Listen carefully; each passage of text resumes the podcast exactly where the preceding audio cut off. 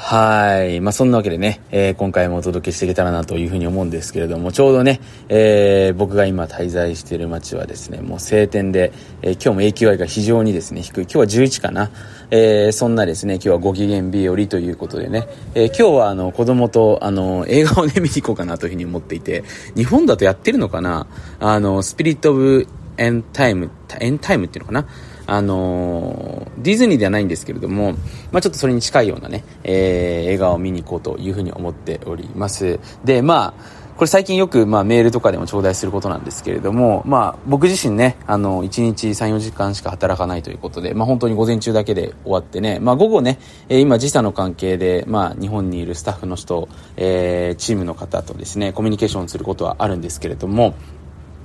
あの、ま、基本的には、え、休んでる時間が多いわけですね。休んでるっていうね、言い方がふさわしいかわからないんですけど。で、まあ、近々ね、えー、僕の子供の夏休みも始まるということでね、海外の、ま、インターナショナルスクールとかだとね、休みの時間ってすごい多いんですよね。で、夏休みも約2ヶ月間で、冬も3週間ですね。で、あとちょくちょく、ちょくちょくその、スプリングブレイクっていうのかな、まあ、春休みみたいなものとですね、えー、秋にもちょっと2、3、2、3、3、4日ぐらいかな、の休みがポンポンとこう入ったり、えー、するのでね、まあ、年間で見てみると本当に4ヶ月ぐらい休みなんじゃないかなっていうぐらいですね、子供の休みが多いんですけど、まあ、だからこそね、逆に子供のこう、なんていうの成長を、その休みの時間に感じられるっていうところがね、まあ一応狙いとしてはあるとね、まあ先生から見た目線もあれば、えー、親からやっぱりその子供へのフィードバックとしてやっぱ子供と時間を過ごすことによって、まあ見えてくる部分っていうのはあるわけですね。だそのバランスっていうのはやっぱり僕、重要になってくるんじゃないかなというふうに思ってるんでね、まあそういうふうに僕も受け止めて、えー、子供との休みの時間をですね、楽しく過ごすようにしているわけなんですけれども、で、まあそんなね、要はオフの期間、まあ僕の場合はね、そのオフの期間っていうのはそういった意味でね、子供供を軸に考えてしまうと、まあ、年に数回あるわけですよね。で、まあ、その時に、僕の場合はほら、調整できるビジネスだから、その、まあ、例えばそのオフシーズンっていうのは、なるべくね、その、大きな予定を入れない。で、子供と遊びながらできることを入れる。だから僕の場合だったら、その、例えば執筆とかね、あの、まあ、今も今年も本2冊出すのかな、えー、出すんですけれども、あの、そのスケジュールっていうのはやっぱりその子供の期間には入れないわけです。結構執筆ってかなり脳を使うので、結構疲れるんですよね。あのまこれどうなのかな他に僕も、ね、そういう一流のやっぱり、あのー著者さんにちょっとインタビューもいつかしてみたいなと思ってるんですけれども、結構やっぱ疲れるんですよね、脳だから、こういったものっていうのはなるべくね、その子供がオフシーズンの時には入れないということですよね。なので、それが僕の子供といる時のルーティンとしてね、まあ他にもいくつかあるんですけれども、それ子供の休みの時間軸。で、あとそれに加えてですね、自分の休みの時間軸っていうのも入れていかないといけないわけですね。まあ子供のその休みとは別に、まあ自分自身もね、日々こう生産活動したりしている中でね、やっぱりその疲れたりするわけですよね。まあ筋肉でいう超回復みたいなものもね、やっぱり僕たちのこの仕事において重要にななってくると思うんですけれども、で、ここがね、今のまだ現代のそのビジネスの世界だとか、あんまりこう、発達してないというか解明されてないわけですね。だからとりあえずね、まだ今日本だと、そのまだその残業っていうのもあると思いますし、その、なんていうかとにかく時間をね、多く費やした方が、結果が出るっていうね、まあ、思考になりがちだと思うんですよね。でも、だからといってね、じゃあ、本当に一日の中で、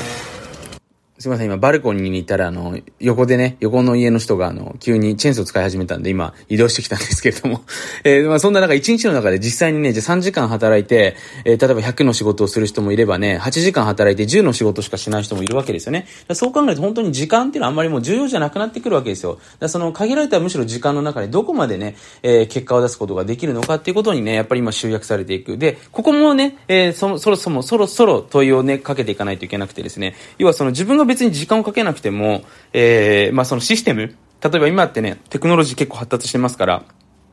それによって自動化できる部分あるんじゃないかなっていう、まあ、その自動化できるポイントっていうのも見えてくるわけですよね。だそうなってくるとですね、今また、えー、要は自分の周りにあって勝手に自分の代わりに働いてくれるもの、僕はこれ他力って名付けてるんですけど、これをやっぱりいかにして見つけてセンスよく自分のとこに加えていくのか。だから結構ね、これフリーランサーの人とか、あの、個人事業主やってる人って全部ね、あれもこれも全部自分でやるって発想なんで、この発想自体がないんでね、そういった意味で疲れてしまいがちなんですけど、要は自分の身近にあるものを活かしていくセンスっていうのがこれからの時代、まあ問われていくわけなんですね。だから僕自身も子供にはね、そのほら、AI とかロボット、まあ IT っていうものもそうなんですけれども、そのテクノロジーを発達して、そのテクノロジーに怯えるんじゃなくて、そのテクノロジーを自分の生活に加えて、それで豊かにしていく。えー、豊かっていうのはまあ人によって違いますけれども、自分が笑顔になったりとかね、幸せだなって思ったりとかね、そういう時間を増やしていくために使っていく。で、その姿勢をやっぱり見せてるわけですよね。で、やっぱそれによって自分自身のその、まあ、パフォーマンスっていうのもどんどんどんどん最大限に上がっていくと思うんですよ。だからそう考えてくると、じゃあその、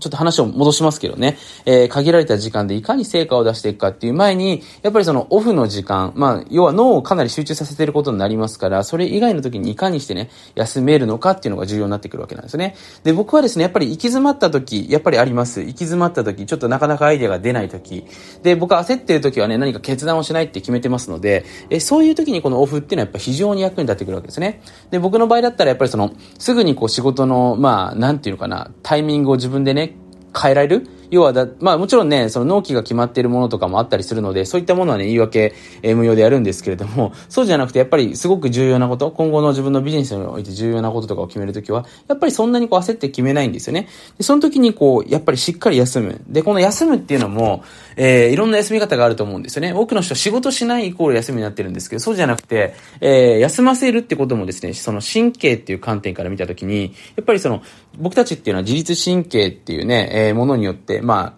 健康状態が保たれているわけですよね。で、交感神経というものと副交感神経というもののね、えー、こうバランスがあって、それをね、常に取ってくれてるわけですよね。ただそれが現代だと、まあカフェインの取りすぎであったりとかね、まああと LED のライトだったりとかね、いろんなものによって交感神経がどうしても過になりがちなんですよ。だから結構好きなこととかワクワクした仕事やってますっていう人いるんですけども、かなり自律神経のね、交感神経の方を使いすぎてしまって、自律神経失調症、まあそこに行かなくてもね、それに近いような状態になってる人でたくさん僕も見てきたんですですよね。で、僕もスリランカのアイルベーダ施設っていうのにね、一時期2週間缶詰になって、まあ子供の前にね、ちょっとデトックスしようということで妻と通ってたんですけれども、まあその時もね、実際に、まあ自律神経を壊された、あの、若い方と、あまご縁があったんですけど、やっぱ好きなことやってたんですよね。でも壊れちゃったということでね、まあ結局だから好きなことやってても体壊しちゃうんですよ。だから大事なのはやっぱ副交感神経優位の予定を入れるかっていうことなんですよね。で、ここで出てくるのが僕がお勧めるのはやっぱりその自然ですよね。自然と戯れていくっていうところ、非常に僕はね、えー、大事にしております。で、要は予定って2つの予定があってですね、オフの過ごし方、例えば映画を見に行く。これね、映画の内容によって交感神経使いますよね。非常にアドレナリンとか出しますから。例えば公園に遊びに行く。これ非常にあの呼吸が深くなって深呼吸できやすいですよね。副交感神経肩になりやすい。だから、この深呼吸したりとか、人と笑いが出るような、そんな予定を入れ込む。要は副交感神経肩の予定っていうのをオフに入れてこ、入れていかないとですね、結局疲れてしまうんですよ。だから多くの人っていうのはこれをね、知らないで予定をね、とにかくオフは、なんか自分が好きなことやればいいのかなって思うんですけども、その神経とね、僕たちの体っていう観点で見てみると、全然リラックスできなかったりするんですよね。だそこをまず非常に重要にしてほしい。だから温泉とかいいですよね。サウナとかも僕は、まあ家にあるんですけれども、お勧めしておりますし、そうだなと、ウォーキングとか、そのやっぱ自然と戯れる系はすごくいいですよね。逆に言うと自然と戯れる系のアクティビティ、まああの、フィッシングとかもいいと思いますし、バイスコーとかもいいと思いますし、そういうね、アクティビティっていうのは非常に僕たちの、あの、神経にとっても、まあ脳にとっても良い栄養になると思いますので、ぜひそういったオフの過ごし方をしていくと、逆にね、そこでいろいろとアイデアが出てくることもありますし、僕もね、よくオフ過ごしていてね、急にアイデアが出てくることあるんですよね。いや、今ビジネスアイデアできても困るんだけどっていう時あるんですけども、その時はね、ちょっと妻に、あのすいません、ちょっとアイデアできたんでメモっていいですかってことでね、メモらせてもらったりするんですけども、まあでもね、そうやってこう、オフを過ごしていく時に、ると急に思いついてしまったりすることがあるのが、やっぱりこの面白いところだと思いますので、あとね、一歩離れて、やっぱり自分の仕事を見てみたりとかすることもね、大事でね、今まで無駄、無駄なんだけどなんかなんとなく続けてしまってること、要は結果出ないんだけどやってしまうことって結構あるんですよね、僕たちって。それもちょっと見直すいい機会になると思うので、ぜひですね、えー、まあ夏休みも近いということでね、えー、あなたの、まあ夏休み、まあ本当の意味で副交感神経が優位になる、そんな予定をね、早速立てていただけるといいんじゃないかなというふうに思っております。そんなわけですね、えー、今回はお届けさせていただきました。ぜひ、今日も素晴らしい一日を